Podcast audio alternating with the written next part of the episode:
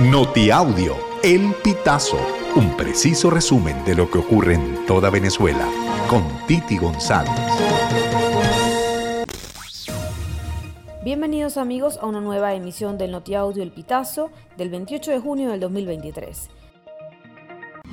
30 migrantes, entre ellos venezolanos, se encuentran a las orillas del Río Grande, paso entre México y Estados Unidos, debido al bloqueo con barrera de alambres de púas que le impiden el paso al estado de Texas. Según un reporte para News Nation del periodista Jorge Ventura, el grupo de personas tienen tres días en las laderas del río intentando cruzar, hasta ahora sin éxito. Denuncian que las citas del CBP One tienen números de registro que no coinciden con el orden en el que son asignadas las citas.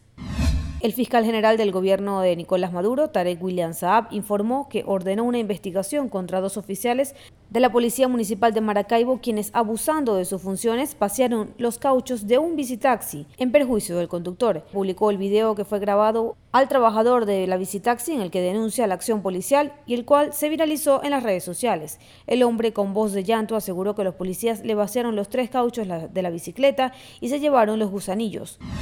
La Universidad Católica Andrés Bello se ubicó en el puesto número uno entre las siete instituciones de educación superior de Venezuela que aparecen en el ranking 2024 que la firma británica Quackery Simon realiza cada año. Además, la UCAP ascendió 169 posiciones y se ubicó en el puesto 582 a escala mundial entre 1.500 casas de estudios superiores de más de 100 naciones. Así lo informó la institución a través de sus redes sociales.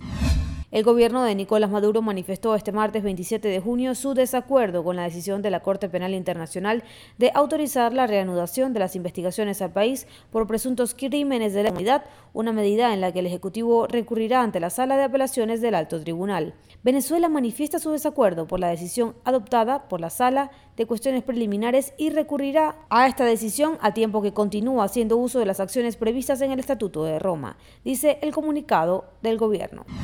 La escasez de gasolina se puede notar en diferentes estaciones de servicios del estado Táchira con colas extensas que colapsan calles y vías principales. Personas que laboran como mototaxistas y taxistas afirmaron que además de lidiar con las largas esperas, enfrentan otro problema, la interrupción del fluido eléctrico. Esto ocasiona que los usuarios necesiten más tiempo para obtener el combustible. César Becerra, mototaxista, aseguró que no ha podido trabajar con normalidad. He dejado de efectuar muchas carreras a clientes por estar recargando combustible, explicó. Además, de no hacer las carreras a los usuarios, no puede hacer favores a sus familiares cuando lo ameritan como normalmente lo hacía.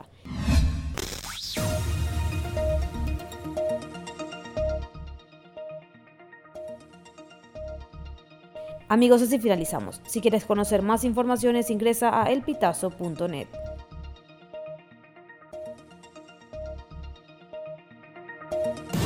Estas informaciones puedes ampliarlas en nuestra página web elpitazo.net.